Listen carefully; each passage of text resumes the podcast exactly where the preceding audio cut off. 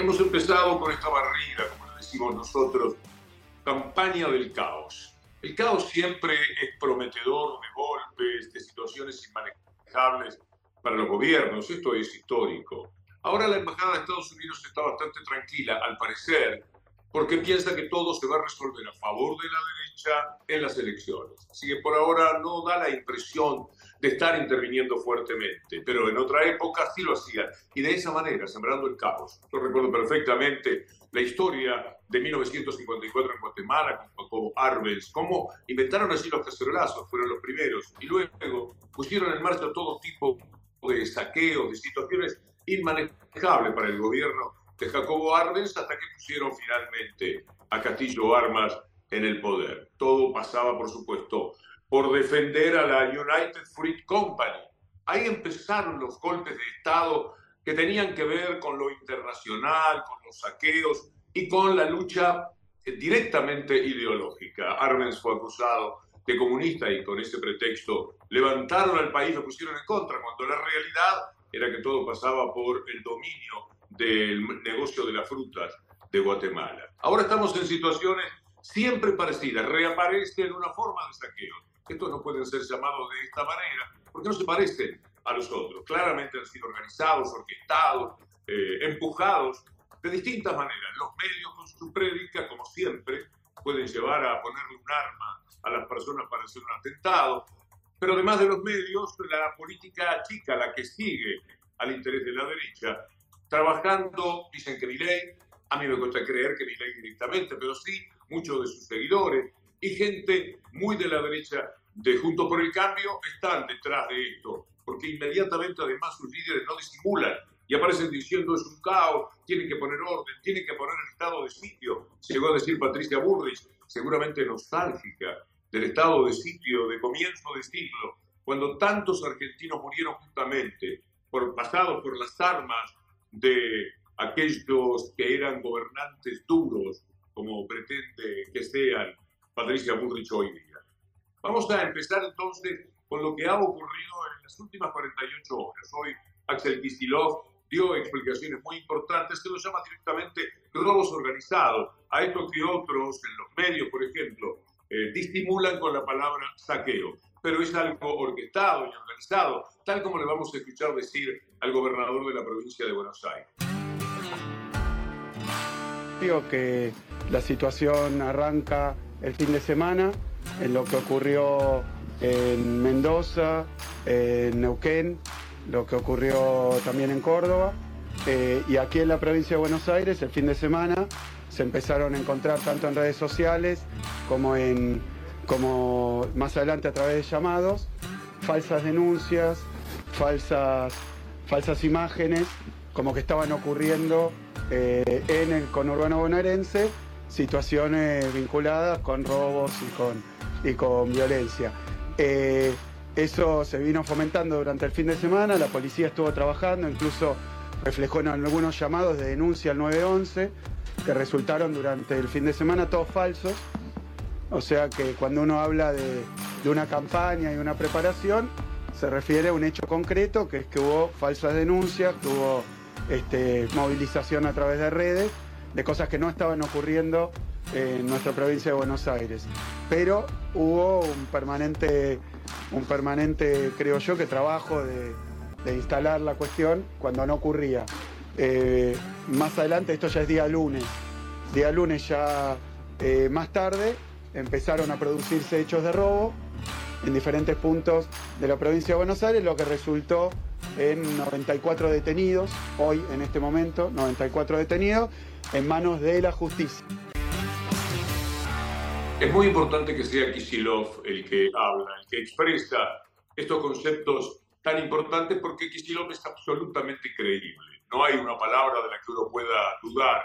Y efectivamente todo lo que nos ha dicho está corroborado por muchos otros datos y detalles que podemos manejar. Una prueba al canto muy evidente es lo que dice el gobernador de la provincia de Mendoza, que no tiene nada que ver con Kicillof o con el kirchnerismo o con Unión por la Patria, más bien todo lo contrario.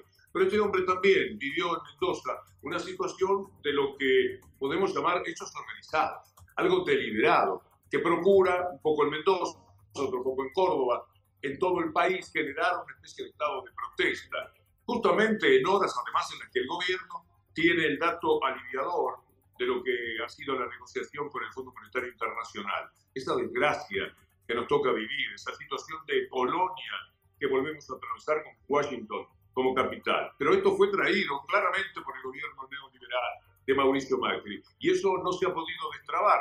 En cambio, se puede tener una relación un poquito más cordial con el Fondo Monetario Internacional y llegan muchísimos dólares que van a integrar las reservas. Entonces, cuando ocurre algo positivo, algo que luego se expresa en el fenómeno económico local, tienen que ir por otro lado.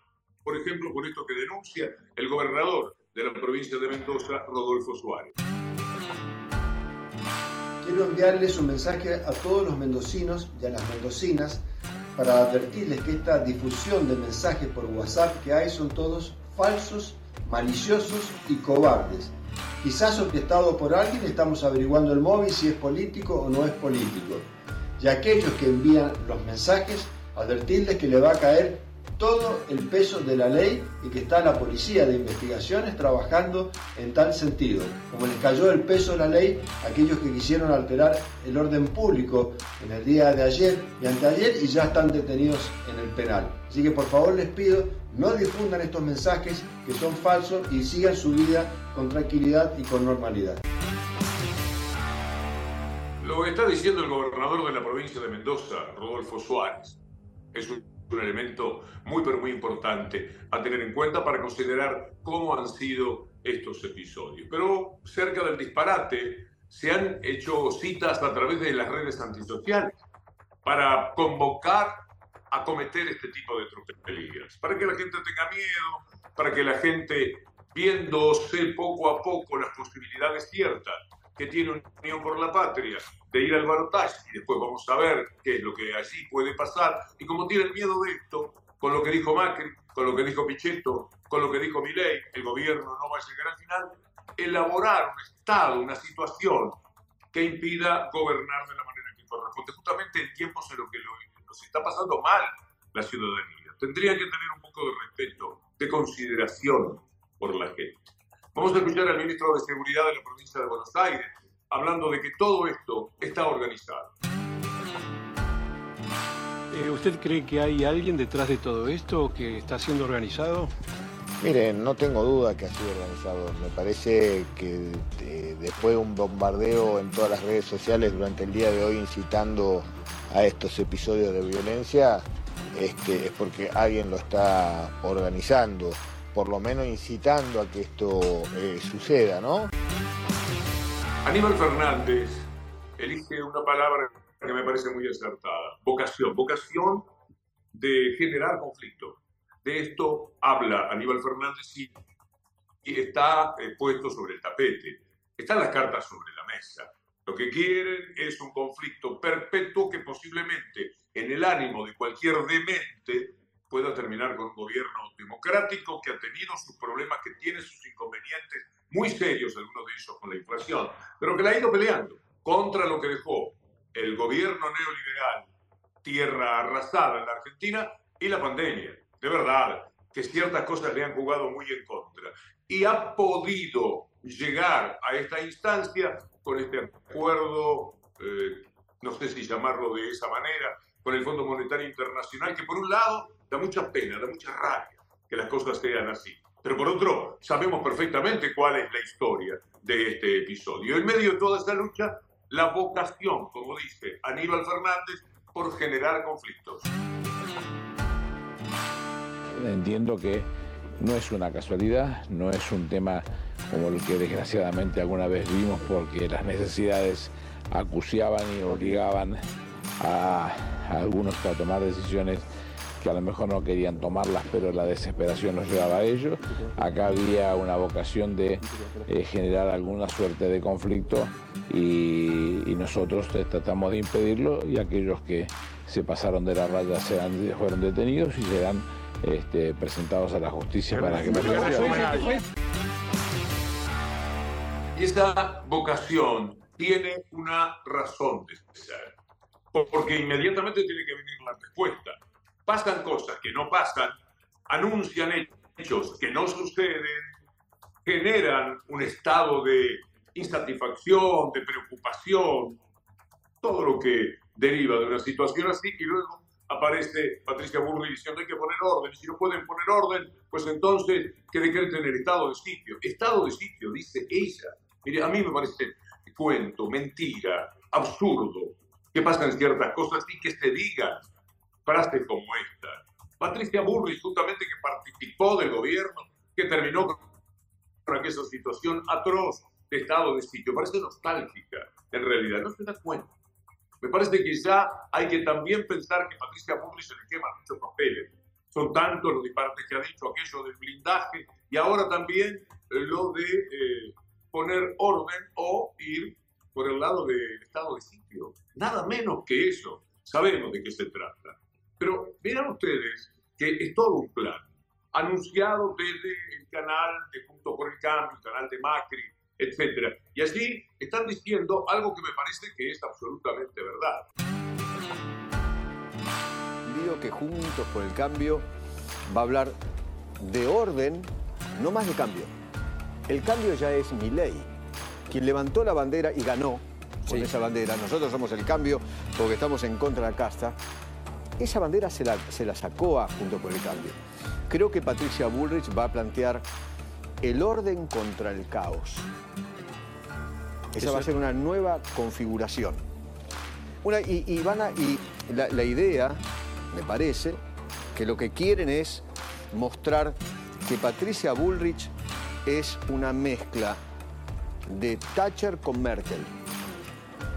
Thatcher por lo del orden y Merkel por la institucionalidad. Y, por las mayorías que logró conseguir. Exactamente, exactamente. 16 años en el poder. Mencionada que fue Patricia Bullrich, vale la pena escucharla, pero hay que prestar atención a cada palabra. Todo lo que se dice en épocas como esta tiene una trascendencia que excede eh, la eh, posibilidad de dejarlo de lado. Es algo que se dice, una declaración más, algo de la televisión, algo de los medios. No, acá hay un fundamento muy serio que hace a nuestras vidas y para lo que tenemos que estar preparados para confrontar con eso, para enfrentarlo, ese trabajo de ciudadano que siempre mencionamos. Entonces, lo que usted va ahora a ver de Patricia Bullrich tiene que generarle una atención muy especial, tomar nota de lo que esta mujer, candidata a presidenta de la República, nada menos, está diciendo. La solución frente al caos es la solución del orden. El gobierno está a cargo, el gobierno tiene que ordenarse eh, y si necesita eh, algo más, porque esto se desborda, bueno, tendrá que llamar al Congreso y pedir eh, medidas más drásticas frente a esta situación. Esperemos que esto no suceda. ¿Qué quiere decir con eso? Bueno, si, si se pierde total y absolutamente el control eh, y el gobierno tiene que llamar a pedir estado de sitio, lo tiene que hacer. Eh, hoy todavía no lo sabemos, pero tiene que tener todas las hipótesis de lo que puede llegar a suceder. debe, tener más información de lo que. Y lo que no, es que, es que estos son fenómenos de, digamos, como cuando uno ve un incendio, ¿no? Arranca un incendio, uno piensa que ese incendio es pequeño y de golpe ese incendio eh, está tomando cientos de mil. Y dicho como este de Patricia Bullrich, que quizás un día le den mucha vergüenza, quizás ponga todo esto en perspectiva y lo mire cuando sea presidenta o cuando quede también por el camino, pero pasará un tiempo en el cual ella dirá, yo estaba haciendo eso por mi país, por mi gente, yo estaba incitando a que las cosas fueran de esa manera. Bueno, ella lo dice y salta de inmediato, siempre con malicia, a la tapa de la mafia de Claro.